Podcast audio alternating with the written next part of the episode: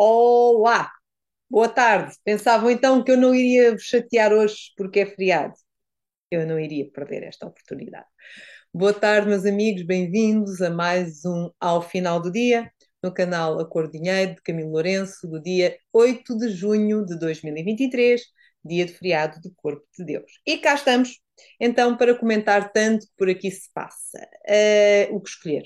Bom, uh, eu gostaria de começar por Pedro Nuno Santos. Depois que disse algumas coisinhas interessantes, uh, mas parece que prometeu sangue para a próxima semana. Isto já é uma mistura de Dallas e Dinastia. Esta referência é para aqueles que gostam da década de 1980. Uh, eh, e isto numa só versão. Bom, e o que é que eu gostaria de destacar? Uh, começava pela tremenda lata e a completa falta de humildade de Pedro Nuno Santos. Parece saído de um daqueles vídeos do Right Said Fred, I'm Too Sexy, gabando-se de ser o único ministro a deixar a TAP e a CP dar lucro nos últimos 50 anos. Este, este governo realmente só, só é povoado por narcisistas, meu Deus. Se fossem assim tão bons a governar como são a autopromoverem-se, não precisaríamos de ver os nossos jovens a emigrar tanto. Bom, obviamente que o anúncio da morte uh, política Pedro Nuno Santos foi um bocadinho exagerado, ou ele assim o quer vender, com aquela empáfia com que entrou e a forma como expôs a cartilha, bem estudada, aliás, para impressionar os mais nécios, mas não para impressionar aqueles que têm boa memória. Porque, por exemplo, quando tem o descaramento de dizer que tal foi o único ministro que fez a TAP dar lucro, esqueceu-se que esse lucro de 66 milhões apareceram depois de o governo, com um dinheirinho dos portugueses, ter injetado mais de 3 mil milhões de euros na empresa. É, portanto, só para dizer isto de uma forma simpática, é, no fundo, intelectualmente desonesto. Só. Quanto ao lucro da CP, é muito fácil fazer uma empresa dar lucro quando não se investe a reformulá-la, por exemplo, nos carris estão, estão desatualizados há décadas, não há investimento em outras linhas férreas no país, Portanto, não se regulariza também os salários dos trabalhadores e, com certeza, esse lucro também deve ser o resultado dos vários meses de greves. Pelos vistos, lucro de uma empresa não é equivalente a que essa empresa seja boa ou que tenha sucesso. Ninguém está satisfeito com a CP. É?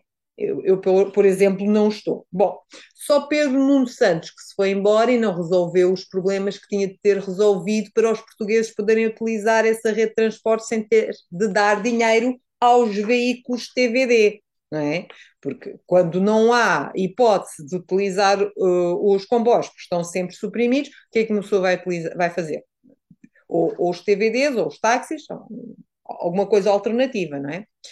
Depois tivemos a audição do ministro Mendonça Mendes. Grande conclusão: não há um único ministro que venha a esta CPI que tenha toda a coragem para dizer sim, fui eu que mandei, fui eu que disse, fui eu que sugeri que se ligasse aos CIS, ao, ao ministro Galamba ou, ou à menina Eugénia. É óbvio que alguém está a mentir aqui. Uh, se foi Galamba, que já, desmenti, já, se desmentiu ele próprio várias vezes, ou se é Mendonça Mendes, mas que alguém mente aqui mente. Seja quem for, a confiança no governo é cada vez mais uh, está cada vez mais dilapidada, é cada vez menor. Aliás, penso até que uh, pseudo-confiança no governo já deixou de existir há algum tempo. Isto já parece o jogo do Coedo, não é? Descubra quem é o assassino da verdade. Seja como for, não ficou esclarecido nem o conteúdo das conversas, apenas que falou com Galamba, eh, pelo menos finalmente assumiu isso, e que eh, só falou com o Primeiro-Ministro à uma da manhã. Ou seja, como sempre, o doutor António Costa não sabe de nada do que se passa do seu governo, uh, não sabe o que é que os ministros andam a fazer, uh, enfim, uh, quer dizer, o, é, anda, anda isto tudo em roda livre, não é?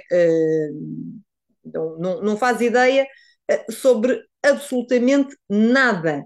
nada do que se passa.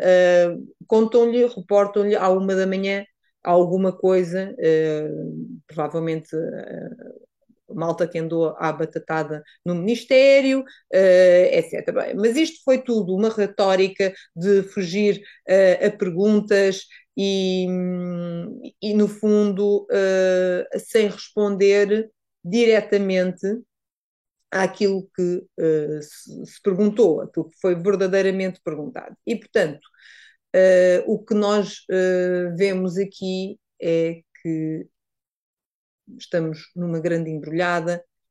Saberemos talvez um pouco mais nos próximos capítulos desta soap opera na próxima semana, supostamente quando, se calhar, esta, esta CPI irá acabar, e aproximamos-nos perigosamente do fim e da resolução do Primeiro-Ministro, porque ele vai ter que tomar uma atitude, não é?